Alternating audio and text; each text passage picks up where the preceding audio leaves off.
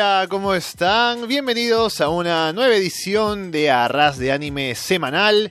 Estamos Alessandro Leonardo y Alberto Cano listos para comentar una semana más cómo avanzan las series que hemos elegido ver esta temporada, con Doctor Stone, Fire Force, Vinland Saga y Arifureta. Estamos como todas las semanas en arrasdeanime.com. Estamos también para que nos escuchen a través de Evox, de Apple Podcast, de Spotify y de YouTube. Y bueno, otra semana más, como digo, revisando las series, los nuevos episodios de cada una de ellas, que creo que siguen aportando cosas nuevas, cosas interesantes para ir comentando, y empezaremos a hablar en detalle sobre cada una, sobre lo que nos ha parecido, como siempre, lo bueno, lo malo, tal vez lo que nos llama más la atención en, alguna, en algunos casos y lo que pensamos que vaya a suceder a partir de ahora. Y a ver, vayamos con cada una. Alberto, ¿qué tal? ¿Qué tal chicos? ¿Qué? ¿Cómo estás, Ale?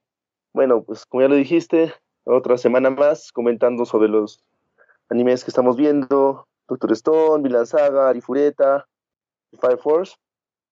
esta semana ha sido una semana muy buena porque nos han dejado cosas interesantes en cuanto a cada uno de los animes. Ya los iremos comentando poco a poco. Y bueno, ¿no?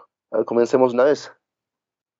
Empezamos con Doctor Stone entonces y ha sido un episodio este en el que nos han contado más cosas sobre la aldea a la que llegó eh, Senku la semana pasada, pero todavía no ha tenido el ingreso porque ya sabemos que son bastante... O sea, se protegen mucho de la gente que viene de fuera, entonces no tienen confianza en que alguien como él llegue y pues se pueda, pueda siquiera ingresar a la aldea, ¿no? Pero hay gente que sí colabora con él, como ya era el mismo Chrome, como Kohaku, que ya se ha dicho, por ahí se mencionó que parece que la han desheredado porque también es como medio rebelde, entonces ella sale, no hace caso a lo que le dicen, trae el agua, ¿no? Que, que es para ayudar a su hermana. Y al final entonces ella también es como que alguien que está medio fuera de la aldea, que hace lo suyo. Entonces esta gente que está por fuera es la que ayuda a Senko, tanto Kohaku como eh, Chrome y también otro personaje que aparece en esta semana por primera vez, que es Suika, la niña que lleva esa calabaza en la cabeza. Sí, eh, como bien ya, lo dijiste, eh, vemos que esta aldea, eh, más que todo, tiene miedo, porque hubo gente desterrada, gente mala, gente que hizo mucho daño a esta aldea y por eso no confía mucho en gente del exterior. Y creen que Senku es uno de ellos, ¿no? Es un desterrado, uno que hizo algo mal y nos está trayendo otra vuelta con Haku, ¿no? Por eso vemos que, el jefe, hay una parte en la que aparece el jefe y dice, pues, pero ¿cómo al inicio, antes del intro? Pero ¿cómo va a tener alguien, alguien así desconocido? O sea, y, es hija del jefe, creo, ¿no? Del gran jefe. Y pues este se enoja, ¿no? Al saber todo esto. También vemos cómo este eh, Senku comienza a hacer em, ya, ya con Chrome más con este personaje que es un hechicero dentro de esta mm, de esta tribu comienzan comienzan a idear planes a hacer hacer cosas y una cosa es este que Kohaku le cuenta no pues y Senku y, este Kron también le cuenta que eh, está mal hermana de, de Kohaku.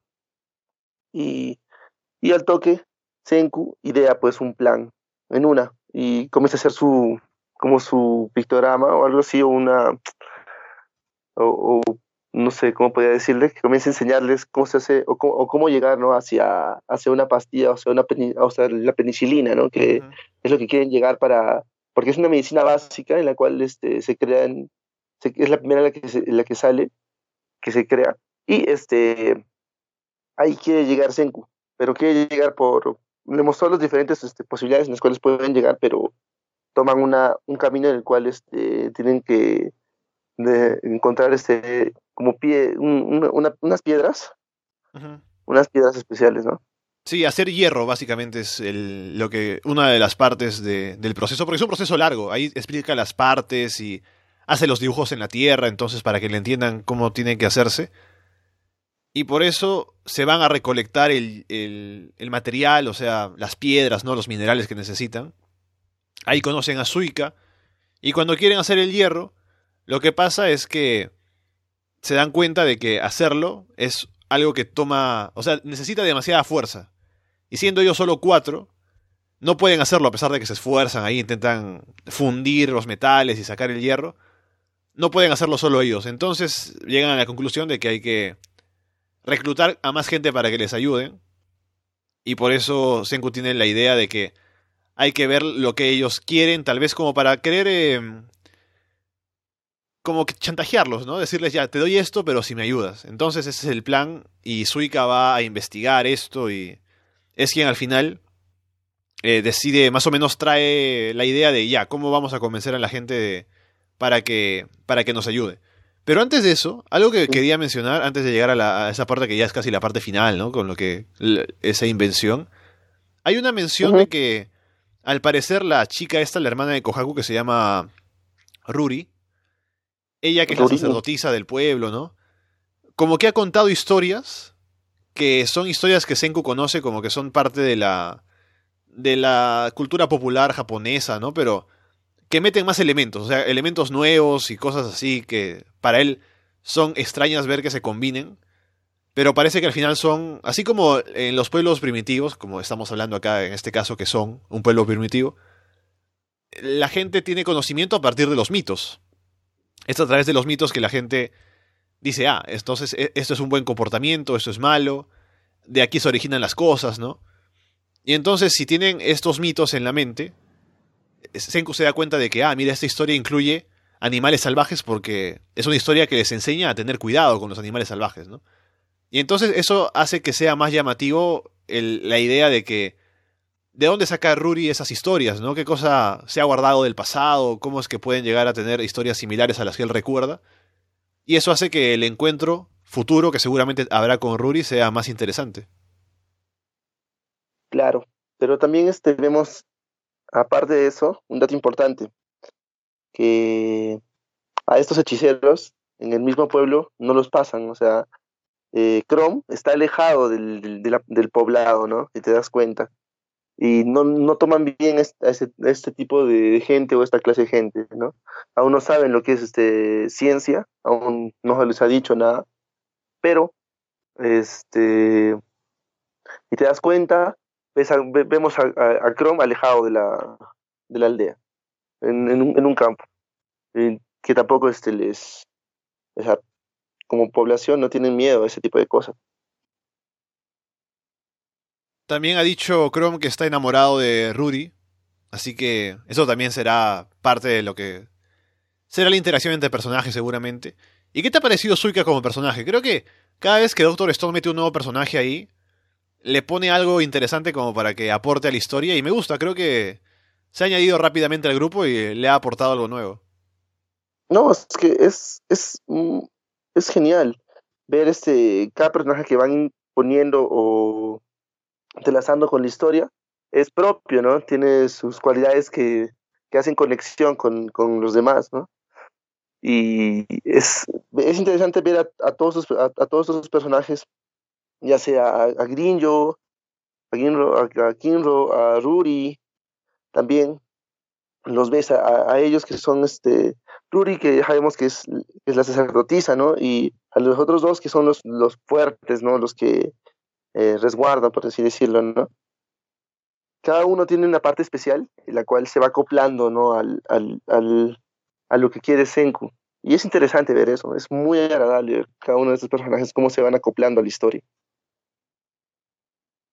Entonces cuando Suika va a hacer la investigación de lo que la gente quiere, va ahí camuflada dentro de su calabaza, escucha diferentes cosas de gente, por ejemplo las chicas que ahí que quieren, que están buscando a, a un compañero, ¿no?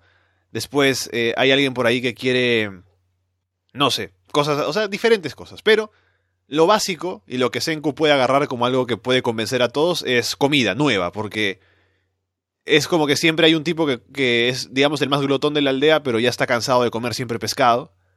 Entonces Senku dice, ah, voy a darles algo que nunca han comido antes.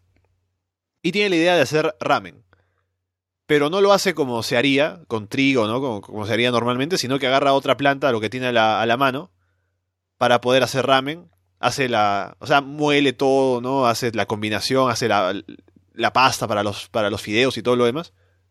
Lo consigue hacer. Y para él es feo, porque no es el ramen de, que él conoce, del, del verdadero, pero para ellos, para los demás, que nunca lo han comido, es como una maravilla, ¿no? Que, que les encanta. Entonces Senku dice, ah, bueno, si para ellos está bien, entonces podemos convencer a toda la gente de que le invitamos esto para comer y nos ayuda. Así que el episodio termina con ellos haciendo un carrito, básicamente, así un carrito sanguchero, pero en este caso un carrito de ramen, para venderles, no venderles, sino invitar a la gente de la aldea para que salga y les ayude con su, su misión de hacer, de hacer el hierro. Claro, es que es como un dame que te doy, ¿no? O sea, toma la sopa, pero necesito algo a cambio. Si quieres más sopa, porque yo le sé hacer, pues ayúdame, ¿no? Y es lo que va a ocurrir, más que todo. Y es interesante, ¿no? Este, ver cómo se acuerdan, aunque nunca haya cocinado, aunque no le encante cocinar, ¿no? se, se acuerda de esto, ¿no? De hacer ramen. Y hace ramen, ya que los, la gente de la aldea y hasta el más glotón um, comen solamente pescado. Y el pescado ya como que les va aburriendo, ¿no? Comer solamente un plato y todo eso.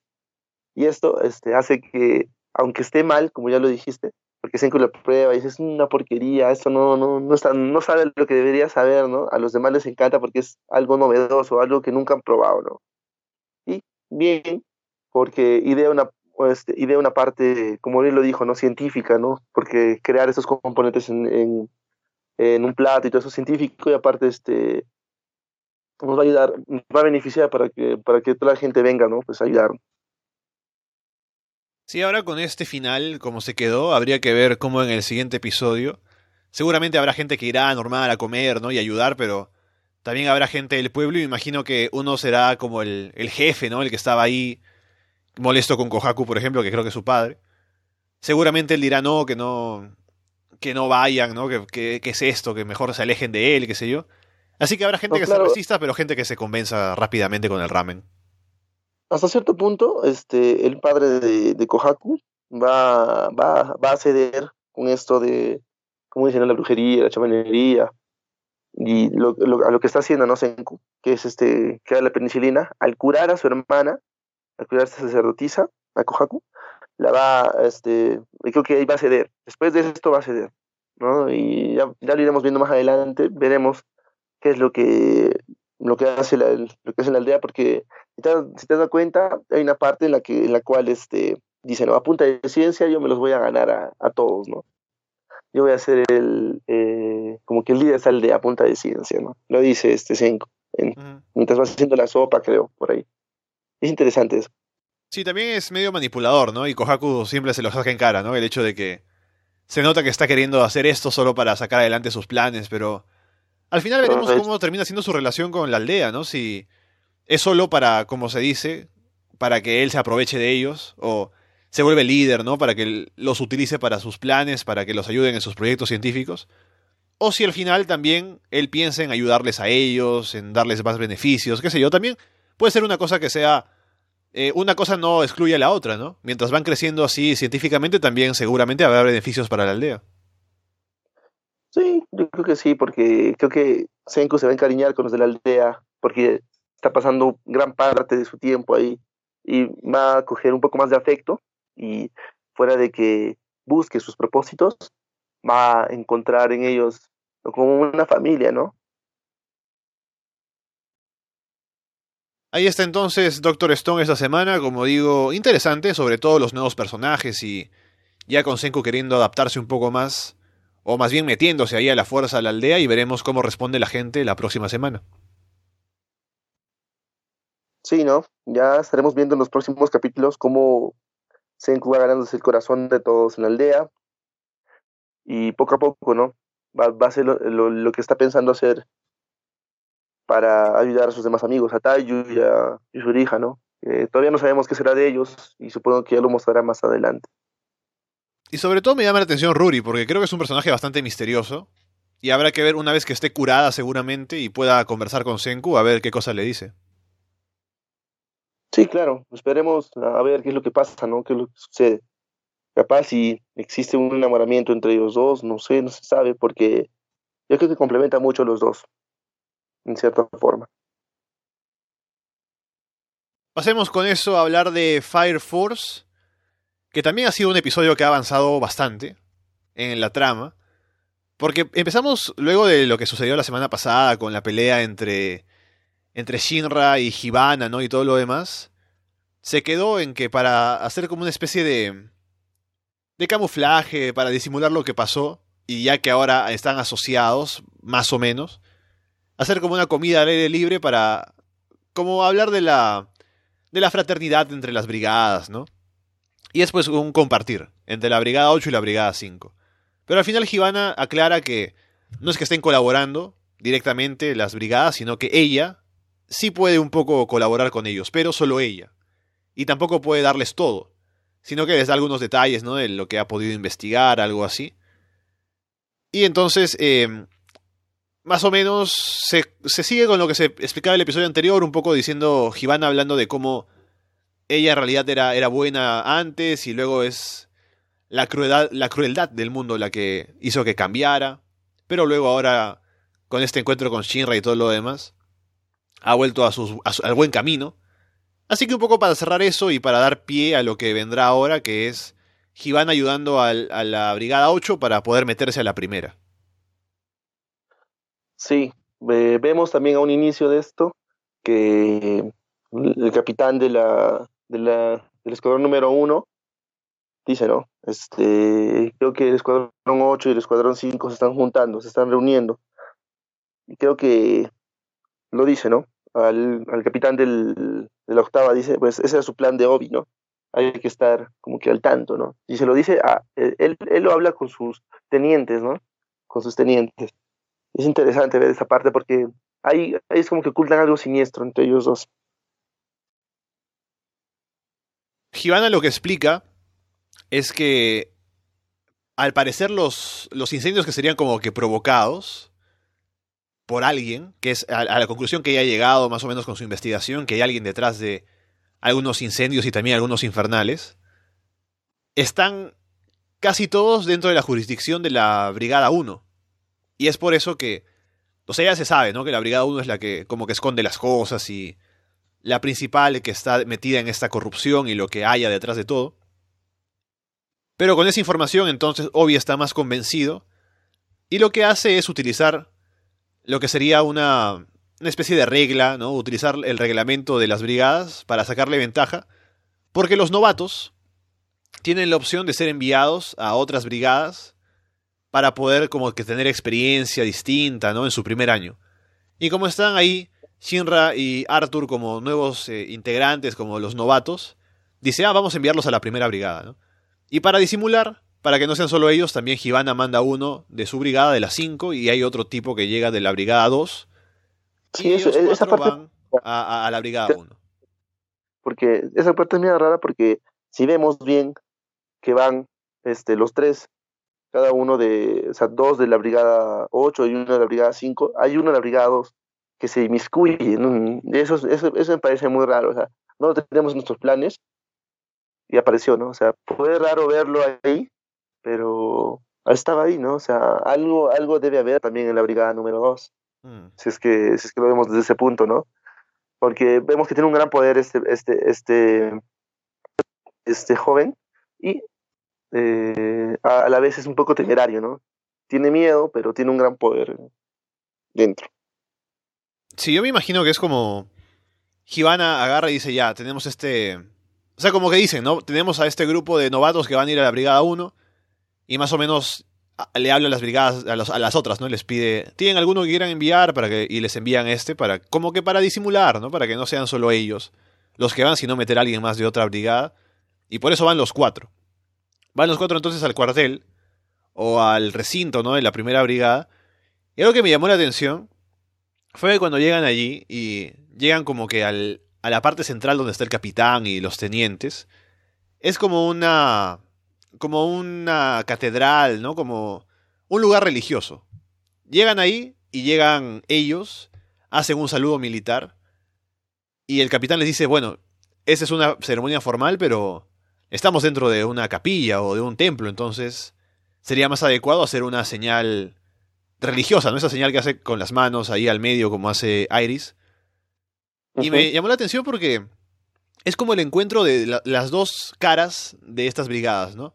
Por un lado lo militar y por otro lado lo religioso, lo espiritual. Y en ambos casos son ambas partes cosas que tienen sus propias reglas, los que, que tienen como que su propio O sea, demandan un tipo de respeto distinto, pero demandan respeto.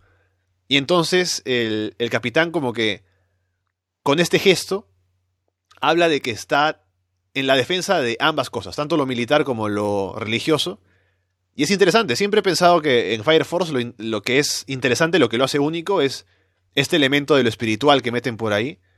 Y me gustó mucho esa escena, cómo, cómo el capitán maneja ese tema.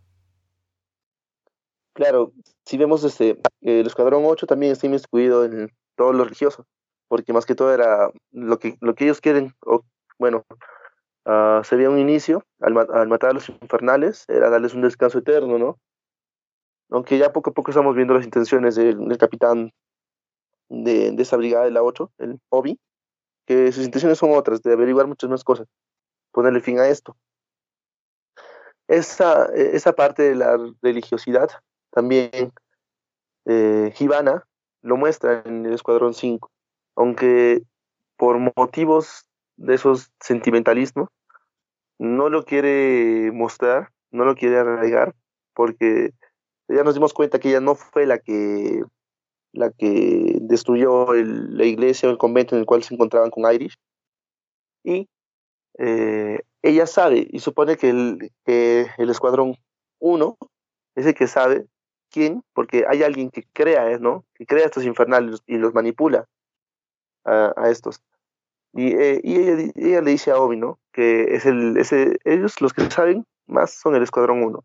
Y aparte de eso, si queremos averiguar más cosas sobre estos infernales que se crean, están en la jurisdicción, como ya lo dijiste, del Escuadrón 1.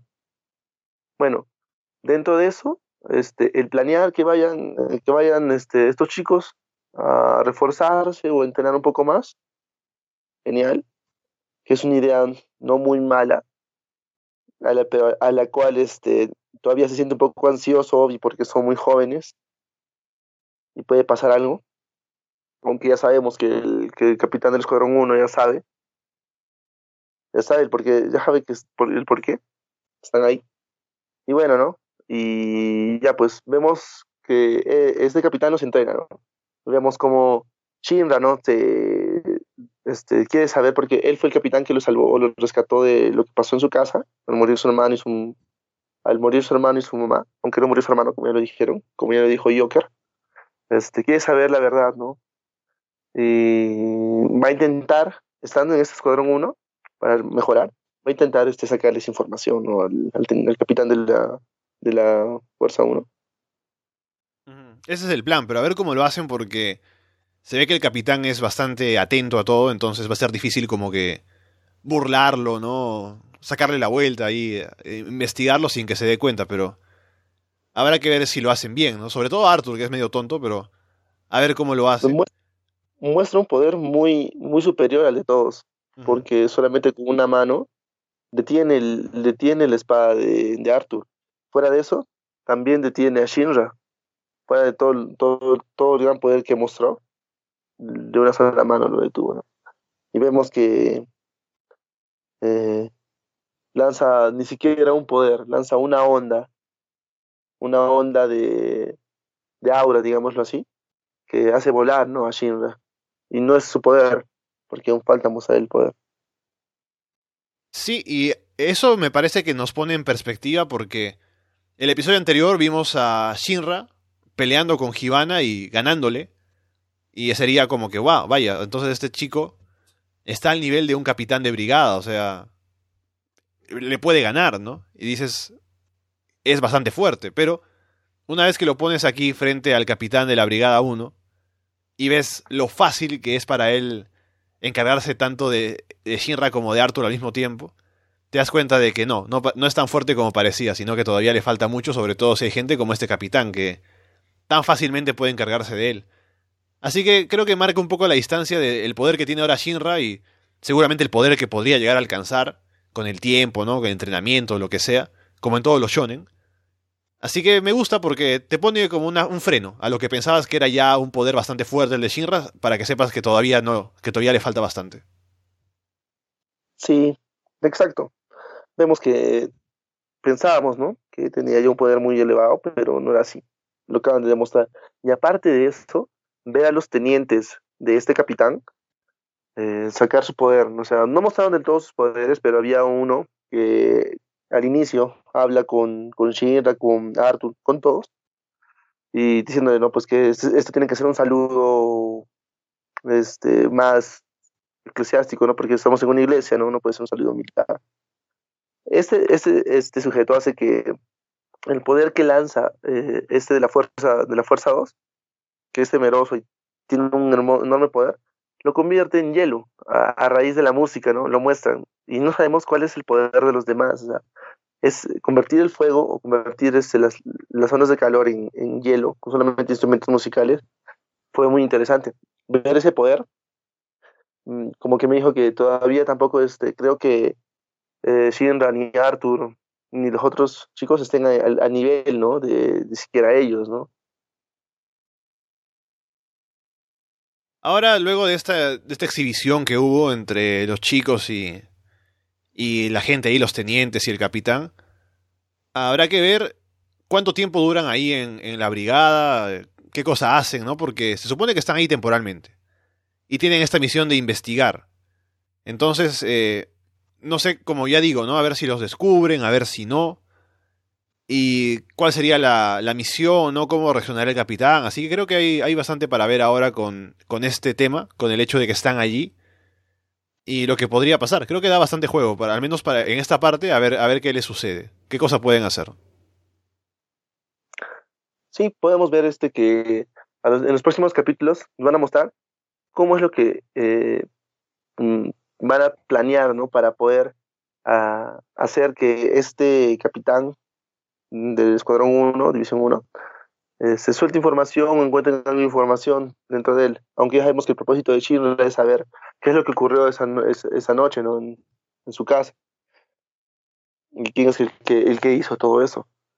Aunque, ya, aunque sabemos ya de antemano, como ya lo dije, que su hermano está vivo y capaz sea una opción o sea algo que el capitán sepa, porque ya lo dijeron, ¿no? Que él, sabe cuál un poco, sabe cuáles son las causas de, estas convulsiones y quiénes las están provocando, ¿no? Vamos a ver cómo se desarrolla estos, eh, en estas semanas, estos capítulos que vienen, con la, inclusión de estos en, la, Fuerza 1, y veremos. Cómo sacan esa información. Y Tamaki está ahí, la, la chica esta de que estaba en la competencia de los novatos la de poder de, gato, creo. Claro, sí, sí, sí, sí, ella misma. Y así que yo me imagino, ¿no? Que posiblemente ella vaya a, aparecer allí en la... O sea, de, alguna manera, por esto que están ellos allí, en la Brigada 1 temporalmente, pase algo y ella vaya a pasar a la Brigada 8 como está en el opening y todo lo demás. Sí, ¿no? Bueno, viendo el opening, capaz este, el de la fuerza, el capitán mm, el de la fuerza 1, los envíe, ¿no? al Escuadrón 8 y ahí pues no tenga su plan. Puede ser así o puede que este, se vaya con los de la 8, que uno no sabe. Veremos qué es lo que, qué es lo que pasa, qué es lo que sucede. Más adelante se torna muy interesante la serie, el anime, se torna muy interesante, está en, en una parte en la cual están buscando una información muy valiosa dentro de un escuadrón muy peligroso. Y ya que hablamos de Shinra y el poder que pensábamos que tenía y lo lejos que estaría del, de un poder más grande, supuestamente, viendo al capitán, en Vinland Saga hemos tenido algo similar, porque nos habíamos quedado en la semana pasada con Thorfinn teniendo ganas de retar a Askeladd a un duelo, y por eso había conseguido la cabeza de ese capitán, ¿no? Y luego de esto, entonces, Askeladd le concede el duelo. Cuando llegan al pueblo, porque luego de que hacen esta campaña, ¿no? Con los francos, ellos regresan a la aldea de Gorm, que es como su base. Ahí vive este gobernante Gorm, ¿no? Que es muy, muy avaro y todo. Pero es como la base de ellos. Es más o menos como el lugar donde van a relajarse, a estar un tiempo así, cuando no tienen trabajo que hacer. Van allí, y mientras están ahí, Thorfinn quiere su duelo con Askeladd, y Askeladd se lo concede. Y esa es la parte central del episodio cuando finalmente se enfrentan y Thorfinn demuestra estar, ser muy hábil. Al punto de que, o sea, no podría decir que vence a Askeladd o que podría vencerlo, pero sí se ve que es bastante fuerte. Y lo que hace Askelat es provocarlo, ¿no? Un poco utilizar su ingenio para hacer que Thorfinn se distraiga y poder ganarle. Y creo que básicamente el episodio se resume en, en el hecho, no, se, no, no diría que se resume, pero muestra varias veces cómo Askelat es capaz de utilizar esta inteligencia que tiene como para mantener a Thorfinn a raya, que es la forma en la que le gana el duelo. Sí, eh, vemos también eh, cómo no este Askelat juega psicológicamente con Thorfinn porque él sabe que en fuerza él pierde porque eh, no recuerdo este, el nombre de, este pata que come el hongo este se da cuenta que Thorfinn es más fuerte que Askelat y ha adquirido una fuerza a su corta edad, una fuerza enorme, que sí le puede ganar a Askelat, pero Askelat aún recuerda eh, psicológicamente, dice, no, este es un niño, y porque es un niño, todavía siente eso, ese deseo de venganza, ¿no? Hacia su padre, y le hace recordar, ¿no? Le hace caer, le hace pisar ese palito para que eh, Thorfinn se descontrole y pierda esa habilidad que tiene, pierda esa concentración que tiene al pelear, ¿no? se descontrole, ya Askelat tome posesión de la pelea. Porque yo creo que sí lo hubiera perdido Askelat, si es que no, si es que no hubiera utilizado esta psicología, la perdía. Porque Thorfinn a una temprana edad, con esa fuerza, sí, es, es muy, muy, mucho de temer en ese, en ese aspecto. Y también vemos que Askelat llega a esta aldea que es de su tío, ¿no? Llega a esta aldea que está regida por su tío, y donde, donde descansan, ¿no? Donde se sienten tranquilos, cómodos. Aparte de eso, este, sus riquezas y sus tesoros los dan para poder este, vivir cómodos, ¿no? Estar tranquilos y cómodos. Y esto a su tío le agrada. También vemos este, una parte en la cual su tío tiene a una, a una sirvienta, por así decirlo, una esclava, que la maltrata, ¿no? Sí, y lo interesante de esto es que se cuenta que esta esclava era antes una mujer de la realeza, era como una princesa o algo. Pero cuando el gobierno cae de esa región, ella es traficada como esclava. Y este, el, tío Gorm la compra y la tiene ahí para su servidumbre. Pero como es una persona que no, o sea, es alguien de clase alta, que tiene esa procedencia, entonces no es hábil para las, para las actividades del hogar, del servicio, qué sé yo, es algo torpe. Y por eso él la maltrata, ¿no? Pero justamente esta parte me gusta porque en ese diálogo, el primer momento que tienen esta conversación entre los dos, Igor dice algo así como que esta chica no puede ser una buena esclava, qué sé yo. Ahí es cuando Askela dice claramente que estás equivocado, o sea, cualquier persona es capaz de, o es, o es posible controlar a cualquier persona y sacarle lo máximo posible de provecho si sabes cómo hacerlo, ¿no?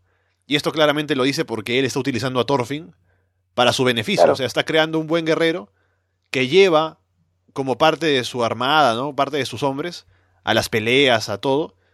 Y utiliza esa habilidad que tiene porque sabe cómo hacerlo, sabe cómo controlarlo y tenerlo ahí eh, bajo, bajo su dominio, ¿no? Como se muestra cuando tienen el duelo. Sí, claro. Eso es perfectamente lo que hace Askelat. Eh, controlar a Thorfield, sacar todo su potencial en las peleas, como ya lo vimos, ¿no? Que lo utilizó en eso de los francos y aparte eh, en otra más en la cual este, se inmiscuye, ¿no? Con los ingleses y todo eso. Toma parte, cierta parte de, en, bueno, forma parte, ¿cierto? De, de, la banda de estos piratas de Askelat, pero él no busca estar con ellos, él busca solamente vengarse. Vemos que esta sirvienta también va donde está Thorfinn. Thorfinn, mientras Askeladd y todos celebraban, tomaban. Vemos a Thorfinn ahí en el barco de su, de su padre, ¿no? Ahí todo sentado, con sus recuerdos. Y vemos que esta chica se acerca, se aproxima a, darle comida. Y es un dato curioso porque, le, porque este, Thorfinn este, le ataca en el primer momento y le dice, este, me vas a matar, ¿no? O, o, tranquilo, te traje comida. Y él dice, pero este, hablan, ¿no? Tienen una, serie una conversación en la cual la chica le dice este, que eh, a Thorfinn le dice, ¿no? Este, tú matarías, tú matarías al, al, tío, ¿no? De Askelat, tú lo matarías y te dirías, no, yo no tengo por qué matar a nadie. Eh, sí me, me, podría escapar, pero me escaparía, me escaparía hacia el norte o no sé dónde, pero me iría. Y Thorfinn le dice, ¿no? Y ahí le, le, le, comenta lo que le comentó su papá o, o le comentó el amigo de su papá cuando era chivolo, que había una isla donde todo era verde y ahí se ve, pues, ¿no? Eso es Vinland, eh, Vinland. Claro. Y... pero es porque la chica le dice algo así como que ya, si yo me escapo, o sea, si yo, como tú me dices, si no quiero ser esclava y mato a alguien y me voy, ¿a dónde me voy? Porque a cualquier lado que me vaya es igual, o sea, no hay esperanza, como que no seguiría siendo esclava, ¿no? Qué sé yo. Y es ahí cuando Thorfinn le cuenta sobre Vinland. Que para él es todavía una historia que sigue siendo, o sea, desde que escuchaba en la infancia, sigue siendo esa imagen como que del lugar al que se puede ir y es un lugar mejor que aquí. Aún, tiene ese sueño, ¿no? Que le dijo su papá. Y también le dijo el amigo de su papá, no recuerdo el nombre. Y le cuenta como una historia, ¿no? Y aún, aún sueña con eso de Vinland, fuera de, fuera de, este, de recuperar el honor y por la muerte de su papá. Sueña con eso de Vinland Saga. Y lo podemos, y, lo podemos ver acá, eh, en este capítulo, al, hablar con esta sirvienta. Pero bueno, Vemos también en este capítulo que se presenta ¿no? la, pelea, la pelea entre los ingleses, cómo van a dominar el campo de los ingleses. Vemos a Floki, que está hablando con el rey, el rey le dice, están las tropas listas, y, se, y, nos muestran un personaje femenino, el cual está con ropa, con armadura vikinga, que se llama Canute. Y pero no sé si es mujer. Creo que puede ser, pero no, no sé si es mujer. Eh, eh, yo sí siento que es mujer porque en el opening, si te, diste cuenta, aparece. Aparece y tiene un cabello largo y tiene rasgos de mujer. Yo sí creo que es mujer, este Canut. Pero no sé si, este, cuán, cuál sea su poder, porque es tan respetada por este rey y por, y por Floki, que le temen un poco, ¿no? Dicen, este, si ella no venía, como que hubiéramos perdido o estaríamos en pérdida, ¿no? Tenemos este, el apoyo de ella más, ¿no? Mm. Pero también había otro que decía, si ella o él es como quien va a heredar el trono, deberíamos más bien hacer que no vaya, porque tendría que, tendríamos que proteger a esa persona, ¿no? Para que sea el próximo rey o la próxima reina. Pero ya se hace, o sea, según lo que dicen ellos, quienes la conocen o lo conocen, que no se puede evitar que vaya, porque tiene esa intención de ir y que va a estar ahí, quiere Además tiene que, si va a ser el próximo gobernante, o la próxima gobernante, tiene que demostrar que puede estar ahí en el campo de batalla, puede, puede como que defenderse, ¿no? Y hacerle saber a sus hombres que está allí para, como que alguien que se puede respetar por su habilidad como guerrero. Sí, eh, vemos que eh, uno, hay gente que se pone que vaya y ella sí tiene que estar ahí. Aparte de todo, aparte de todo eso, vemos que eh, ya Dinamarca con estos de los vikingos va a capturar en partes, esa es una parte de historia, que vemos que va a, pelear contra los ingleses y ya tenemos este, estos, eh, estos enfrentamientos ¿no? típicos de, la historia, al cual se, se vincula ¿no? la, la, serie o el anime. Es interesante, esa parte es muy interesante. Me gustaría ver este, las, la batalla, la pelea en el próximo episodio. Sería un golazo que nos muestren toda la pelea, cómo se, cómo se cómo hacen las estrategias, cómo se, se inmiscuyen dentro de los del pueblo de los ingleses, o no sé cómo hacen, ¿no? Para que esta, esta batalla sea ganada porque, por los vikingos, ¿no? O no sé si los ingleses resistan, aunque tienen un poco de dominio, ¿no? Los, los, los, vikingos. Pero me gustaría ver eso en el siguiente episodio. Sí, estoy de acuerdo contigo que sería bueno ver la, la batalla. Se ha dicho que los daneses han avanzado hasta Londres y me parece que ahí es donde nos quedamos, donde va a ser la batalla ahora. Y en la última parte del episodio hay como una especie de... O sea, están ahí peleando entre los barcos, ¿no? Y hay un tipo que aparece y lanza un hacha y con esa hacha puede matar a varios, ¿no? Y se ve que es muy fuerte. Y no me quedó claro si era inglés o danés, pero claramente va a ser un personaje importante porque lo han mostrado en el opening también y si aparece en la parte final del episodio es porque va a ser el protagonista de lo que vaya a pasar ahora. Si te das cuenta, tiene facciones de Askelat. Tiene la barba de Askelat, tiene la cara de Askelat. Mm. Tiene facciones de Askelat, si te das cuenta, ¿no? Y lo pones entre, entre una comparación entre los dos. Tiene facciones de Askelat. Fácil y este es hermano de Askelat. Por, por las facciones, no lo sé, pero yo le inmiscuyo más a eso. Una cosa que quiero mencionar, ahora que hemos hecho el resumen del episodio, ¿no? Solamente quiero hablar de que me gustó mucho cómo hicieron el paralelo entre esta chica, ¿no? Que se llamaba eh, Hordaland y Thorfinn por el tema de la esclavitud, ¿no? Porque Askeladd explica o habla acerca de cómo cada persona es más o menos esclava de su propio orgullo. Y en el caso de Thorfinn, cuando este otro tipo le pregunta a Askeladd, mira, que por qué llevas un niño así, que es peligroso, te podría matar eh, cuando estás durmiendo, qué sé yo. Askeladd dice, no me va a matar cuando estoy durmiendo, porque finalmente es un guerrero también y tiene un orgullo. Y también sabe que tiene toda esta idea de su padre y cómo murió y todo lo demás. Y sabe que puede controlar a Thorfinn, más o menos lo tiene como un esclavo. Y es por eso que cuando la chica habla con él le dice, mira que somos, somos similares, ¿no? Porque se da cuenta. Porque él está como amarrado a eso, a su orgullo, a la venganza. Y es lo que no lo deja escapar de, estar junto a Askeladd. Sí, eh, es interesante porque, bueno, más que todo, más que separarse de Askeladd, él espera y busca esa venganza ¿no? que tiene, por el honor que, que siempre le inculcó su padre. Y algo también interesante es cómo esta, cómo esta chica le dice, pues, ¿no? Que no mataría, ¿no? Y hay, hay, hay una retrospectiva en la que Thorfinn piensa, ¿no? Dice, mi papá también me dijo que no hay algo aquí matar, no hay por qué asesinar, ¿no? No hay ningún motivo, ninguna razón. Y, y no sé qué es lo que pueda pasar o pueda surgir después de eso. No sé si es que exista o vaya a haber un romance entre estas dos personas y esta, y esta chica se escape, ¿no? Y vaya a haber un romance entre Thorfinn y ella, que no sé, podría darse por la forma que son tan similares, como ya lo dijiste. Y creo que Thorfinn le va a ayudar a escapar, creo, no sé, pero vemos veremos cómo se desenvuelve, ¿no? O se desarrolla esta parte de la historia que solamente va con la parte de Thorfinn y, y, la otra historia que es la parte de la guerra. ¿Qué nos mostrarán en el siguiente capítulo? Espero que la guerra, porque sí me gustaría ver la guerra.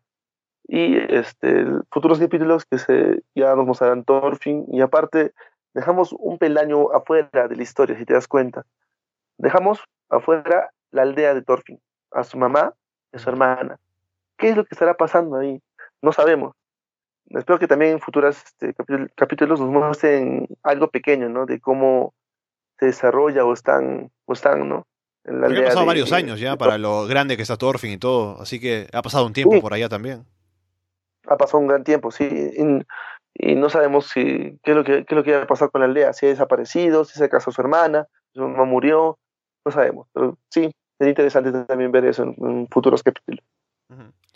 Se le apareció también Thor a Thorfinn en, un sueño, así como si fuera Mufasa apareciendo la Simba, ¿no? Pero fue breve, fue solo. Hay un sueño, un sueño breve, pero estuvo bien, ahí un poco para recordarle a Thorfinn que también tiene ese lado sentimental más allá del, del guerrero fuerte que se supone que es ahora. Sí, exacto. Como ya lo vimos este, en anteriores capítulos, lo que él se aferra es a esto del, honor, ¿no? Y, y esa perspectiva de ver a su papá en un sueño, hace que se calme y se tranquilice también. Veremos entonces si hay batalla la próxima semana, ojalá que sí, y a ver cómo continúa la historia de Thorfinn también, mientras descansa ahí junto a Askeladd en esta aldea. Pasemos a hablar ahora de la última serie que es Arifureta, que ya estamos continuando con los laberintos después de haber terminado con el primero, saber dónde tienen que llevar los anillos. Van buscando el segundo, ahora junto a Shia también que va junto a ellos. Y mientras están por ahí, encuentran el ingreso al laberinto como que muy por, por el azar, ¿no? Porque Shia como que quiere ir al baño, ¿no? Y encuentra como que la entrada. Y se meten por ahí y encuentran el laberinto y se meten. Y este episodio, sorprendentemente, a pesar de que en el último laberinto tardaron mucho, varios episodios en poder avanzar y, ganar y vencer a... O sea, matar a los monstruos, ganarle al, al monstruo principal, meterse y buscar la verdad de la historia y todo. Aquí fue solo un episodio para un laberinto, ¿no? Que tampoco era muy complicado, o sea, era simplemente pasar un par de habitaciones. O sea, sí había una parte como que era un poco confusa, pero se resume muy rápido. Llegan a, pasan las habitaciones, llegan a, pelear contra el, el, tipo o la persona que está en el centro y se llevan el anillo. era una chica. Sí, porque decía que es una chica, una mujer, y al final se muestra como alguien raro y hace sus poses de chica y dice que es una chica, ¿no? Pero era alguien raro, no tenía forma, más que todo. Y entonces, a ver, eh, lo que puedo decir, que me ha gustado del episodio es que ahora, eh, como ya decía la semana pasada, la primera aparición de Shia fue como que muy... Como que demasiado a, a, lo extremo de lo cómico, ¿no? De lo tonta que era. Ahora creo que mantiene su personalidad, pero aporta más. O sea, ahora puede golpear, tiene un martillo y hace bastante con el martillo en este episodio. O sea, ataca a los, a los enemigos, abre caminos para los demás. Claro, Así que también el lugar donde estaban ellos no podían este, utilizar la magia, ¿no? Era algo que no podían hacer, en, en cambio, pues Noshi tenía la fuerza del, de su mazo, y esta fuerza del mazo hace que puedan movilizarse y puedan utilizarlo en ciertas partes del, del laberinto. Sí, y eso hace que ya no la traten de inútil, sino que ya se. como que le bajen un poco a esta, esta forma de tratar con ella. Y me gusta, creo que ahora aporta al grupo y, y creo que le lo hizo bien. Es que también te das cuenta que Yue dice que Shia es su discípulo, ¿no? Y que ella también le está enseñando a, a poder este, pelear, ¿no?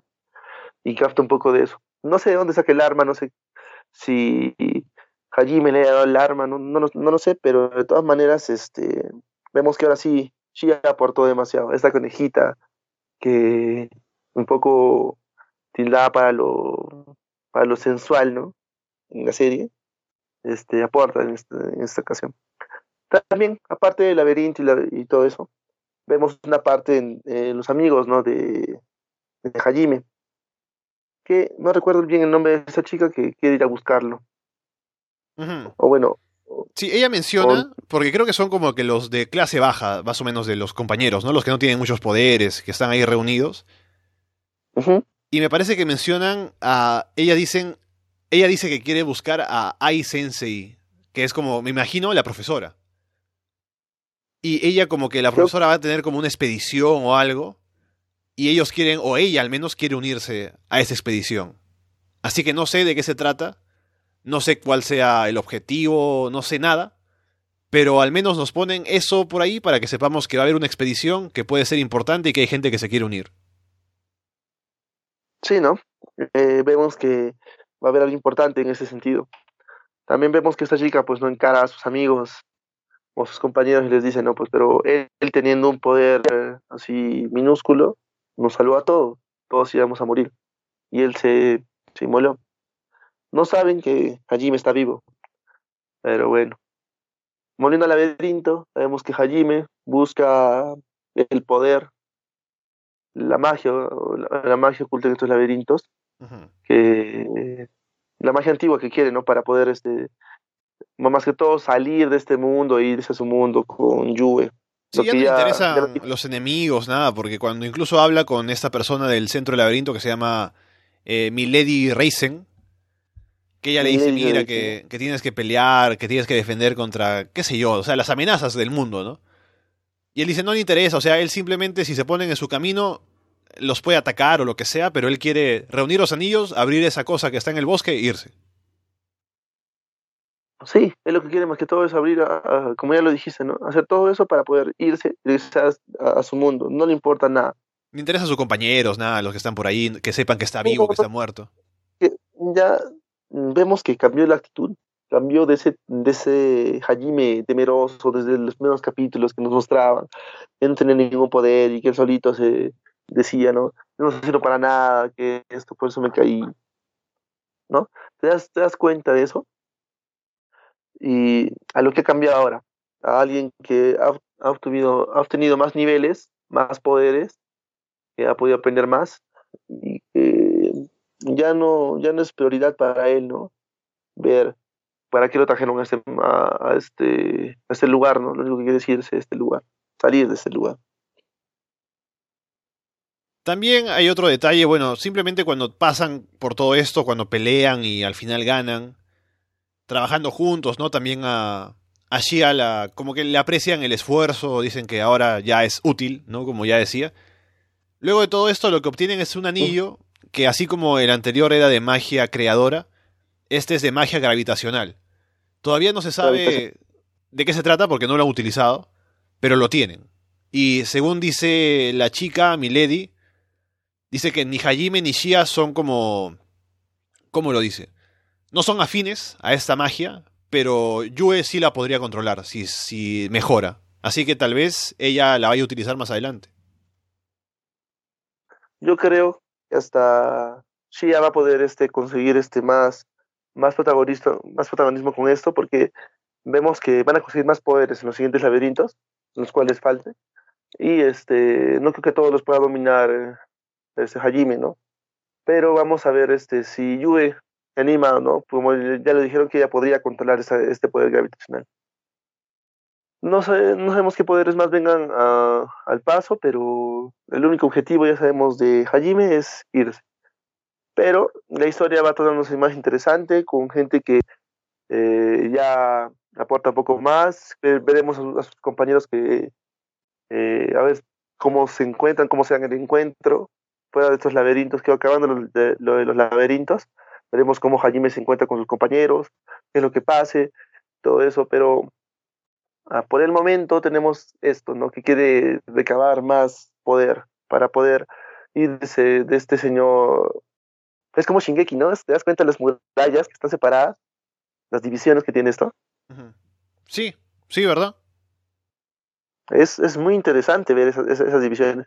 No sabemos por qué se deba, pero las finales ya nos explicarán poco a poco bueno, no, no poco a poco, no como lo están haciendo de golpe, pero ya nos haremos idea y, entenderemos eso. Por el capítulo de hoy sí me gustó, me agradó. Eh, se mostraron partes muy interesantes fuera de los poderes que cada uno tenga y que puede utilizar. Como cuando Jaime este, le da respiración boca a boca a Shia y Shia mete la lengua, ¿no? Y luego Shia también dice que quiere que Jaime le quite la virginidad, ¿no? Cuando se van a quedar en un hotel. Así que bueno, también por ahí avanza la serie sí, también tiene sus lados, partes pícaras, ¿no? De el anime, pues ya, ya mostraban esta conejita y veo, y veo que muchos este, fans que han leído el manga este, esperaban con ansias ver esta conejita, ¿no? Y creo que era por eso, ¿no? Más que, más que verla pelear es por esa parte este, jocosa que tiene, ¿no? Y bueno, con eso pues eh, creo que va bien, va mejorando Arifureta, así que veremos hacia dónde conduce, porque yo estaba pensando, como te decía, con los pocos episodios que hay, digo, ¿cómo van a llegar a hacer, a cubrir todo lo que se supone que viene en la serie? Porque ya nos han dicho cuál es el plan, los cuatro laberintos, esa parte final, ¿no? Pero ahora que se han soplado un laberinto en un solo episodio, tengo menos dudas. A lo mejor terminan con todo en, estas, en esta sola temporada de tres episodios. Fácil, sí. Fácil, ¿no? No sabría decirte en cierta cierta qué es lo que este, pueda pasar, pero como tú lo dices, mm, puede que cabe, puede que no, pero estamos ahí a la expectativa. Es que tanto, tanto este, han adelantado este anime, tantas cosas se han saltado, ya han mostrado este, ya cosas más adelantadas, que, y nos ha mostrado qué es el, cuál, cuál es el propósito ¿no? de, de esto, que ya no sabemos qué esperar, ¿no? Si es que va a haber una segunda temporada, si es que va a acabar acá, no sabemos. Pero bueno, veremos a raíz de los siguientes capítulos cómo se, cómo se desarrolla esto, ¿no? Bien, eso es todo por esta semana. Habiendo hablado de cada uno de los episodios, estaremos atentos a lo que venga a partir de ahora con las series para la próxima. Y antes de irnos, cuéntame, ¿hay algo que quieras comentar? Tal vez alguna serie, otra recomendación, alguna cosa o nada. Eh, por el momento no, pero eh, lo que les quiero comentar es que eh, en el manga, los que leen el manga de One Piece, ya nos está mostrando un poco más de la historia de, de, Zoro, el amigo de, eh, de Luffy, que es, el que es básicamente el espadachín. Nos van contando un poco más de su historia, sus raíces en, estas, en esta saga de Wano. Y para los, para los que están viendo y aparte están leyendo el manga, siguen el manga, les recomiendo que no se pierdan estos estos este, episodios. Y ah, para los que no, no están viendo el manga, les recomiendo leer el manga porque a veces este, hay cosas que se omiten, ¿no? Y en esta saga de Wano, porque es muy interesante saber qué es lo que pasa, qué es lo que, por qué, o por qué se generan ciertas cosas, ¿no? En esto de One Piece. Yo por mi parte no he visto nada nuevo porque estoy un poco, el tiempo no me dio. Sigo avanzando con Monogatari de a poquitos, así que espero terminar al menos con la temporada que estoy viendo ahora esta semana, si se puede. Pero nada nuevo, así que con lo mismo, viendo aparte de esta temporada también el, eh, MILF Online, ¿no? Que, eh, como, como digo, está, está más o menos. Y Nakanojito que no me ha mejorado, así que si alguien no está seguro de si verlo o no, creo que no está mal. No voy a decir que es recomendable, que es una gran serie, pero no está mal. Tiene, tiene su gracia. Así que ahí también la dejo. Sí, interesante. Mm, y bueno, este, esperemos, este, ¿no? Mm, que la gente también nos recomiende más animes.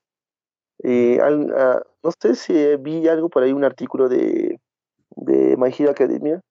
Mm, yo no, particularmente no, no vi el anime, pero me dicen que esta, esta temporada este, está, muy, está muy buena, no sé, porque había fandoms que vieron el, manga y dijeron que esta temporada va a ser muy buena por ciertas cosas. No lo sé, pero sí me gustaría este, ver el anime, porque también ya está en Netflix. He visto que en Netflix está la película, no sé si está la serie. Nah, entonces, no sé, porque yo, yo la vi buscando, vi este My Hero Academy y vi, para los que son fans de, de Los Siete Pecados Capitales, que se transmite en, Netflix, salió la, una nueva temporada. Y bueno, mm, mírenla, ¿no? Este, no sé, no, no sé cuán buena es el anime. Mm, sí me la recomendaron, pero no, no la vi. La voy a ah, ver. ¿La, la de siete pecados? Sí. A, mí también me la han recomendado, o por ahí me la han mencionado, pero no la he visto. No sé por qué no me, no me animo tanto. Creo que es o sea, como que lo veo y digo, es otro shonen, no sé si, si meterme a verlo, así que no, no, no, me convence tanto. Tengo otras cosas que ver primero, así que no, no está en mi lista entre los primeros, entre las primeras cosas que ver ahora. Sí, bueno, no sé, no lo sé, pero de todas maneras, este, bueno, la veré, ¿no? Me, sí, o sea, he visto pequeñas partes, ¿no? Que ponen, este, como los GIFs o pequeñas partes que pasan interesantes en, Facebook, ¿no? Y tiene, tiene mucha acogida este anime. Habrá que verlo. También, este, este, este eh, tenemos que el 29 de noviembre se escena Gundam G, este, no regonguista. Este, este, ese 29 de noviembre se estrena para los fans de Gundam, que es una serie muy larga y aparte a veces no tiene mucha, mucha hilación con una, una de otra, una saga de otra. Pero para los que son fans, el 29 de noviembre se estrena Dejemos Gundam G no, no Reconquista. Y eso sería todo de mi parte. En cuanto a algo de, estrenos algo que, está, que estuve viendo, observando. Y viene la película de Konosuba también, así que, bueno, pero en Japón, no sé cuándo salga para, para por acá o cuando salgan los subtítulos, qué sé yo, pero bueno, ahí está, al menos. Recordarles que estamos para que nos dejen comentarios en arrasdeanime.com. También pueden comentarnos en YouTube, en Evox. Pueden escucharnos en Spotify, en Apple Podcast. Y estaremos de vuelta la próxima semana con más, como siempre. Por ahora los dejamos de parte de Alberto Cano y Alessandro Leonardo. Muchas gracias y esperamos verlos pronto. Hasta luego chicos. Nos en la siguiente emisión del podcast.